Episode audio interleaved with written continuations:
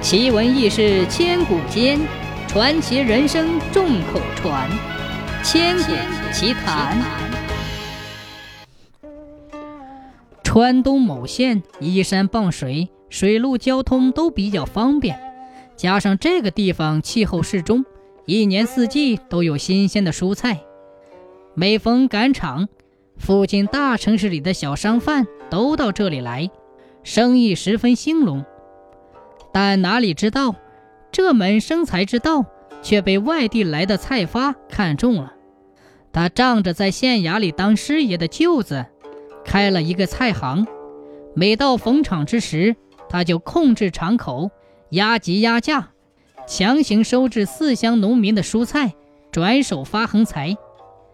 而四乡的农民被他搞得叫苦连天，他们想要制止他，就推举了几个老人。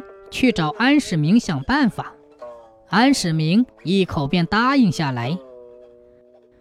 转眼间又是一个赶场天，菜发的伙计爪牙照常坐镇四门，强收农民的蔬菜。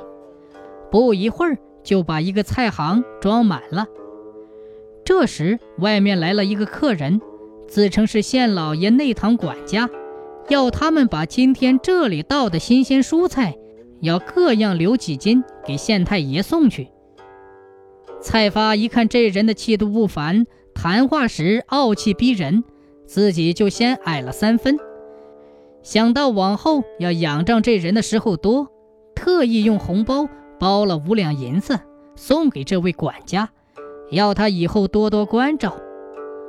果然，这位管家收了钱之后态度大变，还透露给他一个惊人的机密。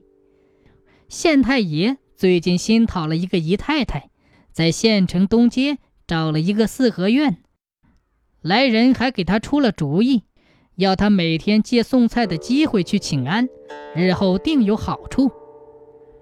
蔡发一听非常欢喜，求他引荐。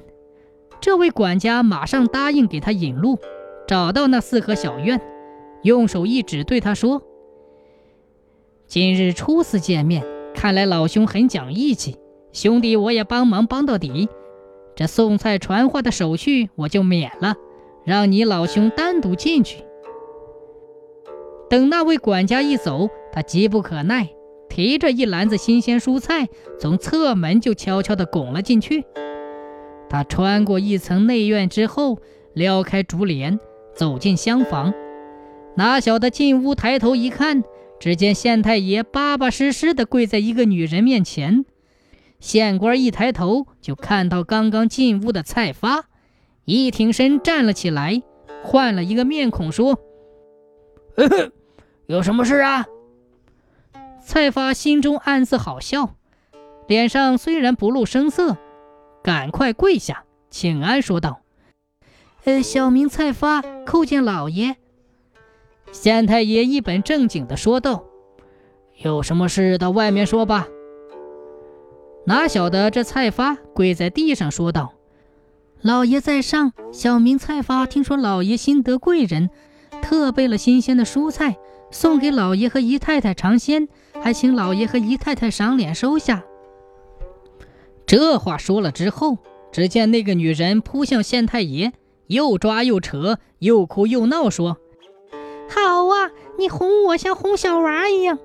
现在连卖蔬菜的都讨好狐狸精了。今天有我没他，有他没我。你把人给我交出来，不然我就……说这话时，他又扯县太爷的耳朵。县太爷一转眼看到了还跪在地上发抖的蔡发，不由得咬牙说道：“事情坏就坏在你们这些拍马屁、拉皮条的人身上。”来人呐，给我拉出去，重打一百大板，赶出县城。蔡发一听，三魂吓掉两魂，才知道烧香走错了庙门，上面坐的哪是什么姨太太，而是真资格的七品夫人。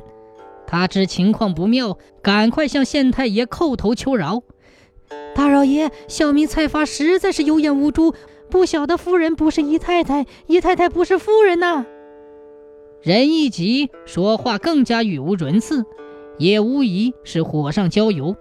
县官正一肚子气无处释放，一下子全撒到这个送上门的气包身上。蠢材还要顶嘴，快给我拉下去打！蔡发做梦也没有想到，他让安世明这样一整，竟落了个这样的下场。